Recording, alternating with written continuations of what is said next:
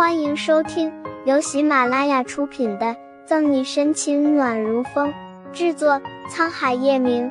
欢迎订阅收听。第三百三十四章，什么时候多了个神秘书？你算你狠！十几年的高等教育就教会你怎么威胁人吗？逃不过沈西怒骂一句，最后确定妆容不会泄露身份。气炸的下车，用力把车门关上，好笑的摇头。叶晨玉把车锁好，亦步亦趋跟在沈西后面，不过保持了一定的距离。沈西的想法他清楚，在没有得到他的同意之前，他会尊重他。何况忽悠这小女人来，就是为了让她散散心，以免被那些烦心事扰得躁郁不安。不清楚叶晨玉的良苦用心，沈西心里把他问候了个遍。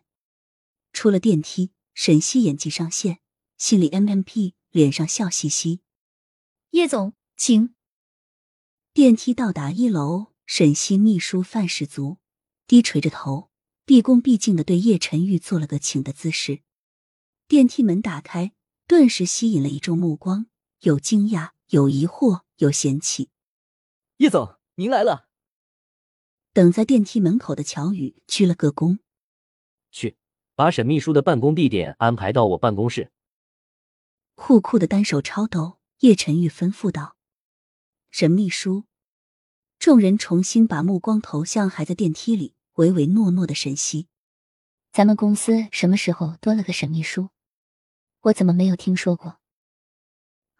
对啊，而且刚刚叶总居然说要把这个秘书的办公地点安排在他办公室，这得是多大的殊荣！你看他长得这么磕碜，叶总怎么就瞧上他，让他做贴身秘书了？叶晨玉前脚刚走，所有人都议论开了，对着维诺低头的沈西指指点点，说出的话羡慕嫉妒恨。他们这有多少人费尽心思的要做叶晨玉的秘书不行，却被一个丑出天际的丫头骗子抢了先，都没事做了。安排好事情回来的乔宇厉和霸气十足。乔助理好，被吼的心尖尖颤抖，大家都闭嘴了，眼观鼻鼻关心的等电梯，余光却不断的打量着沈西，用眼神警告了几个不识好歹的人。乔宇用像对待叶晨玉一样态度看向沈西，沈秘书，还请你跟我来，我带你熟悉一下公司。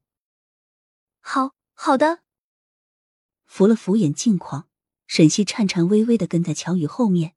心里叫苦连天，得这下工作还没有开始，就收获一批无形的敌人。目送乔宇和沈西离开，后面的人又议论纷纷。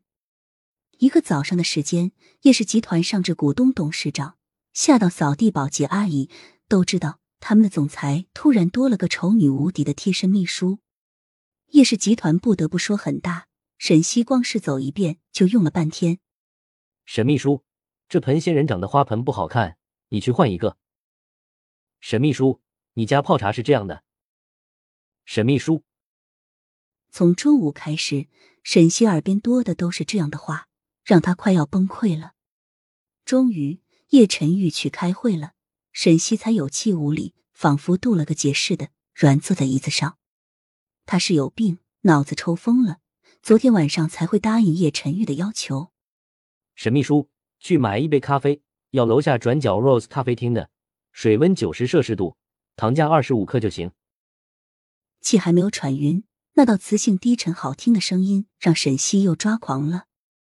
沈西咬牙，面上挤出一抹笑：“叶总，办公室不是有咖啡机吗？何必跑那么远？”抬起头，叶晨玉无辜的挑眉：“可是我就喜欢他家的，沈秘书有什么意见？”没有，我马上去买。恶狠狠的剜了眼叶晨玉，沈西转身离开。叶晨玉，你最好有一天不要落到我手里，不然，哼哼，我要让你知道什么叫做为小人与女子难养也。暗暗发誓，沈西走进电梯门。就在电梯门刚关上的时候，沈西没看见另外一个电梯里出来两个人，乔宇带头。宋副局，这边请。乔宇领着宋毅朝叶晨玉办公室走去。本集结束了，不要走开，精彩马上回来。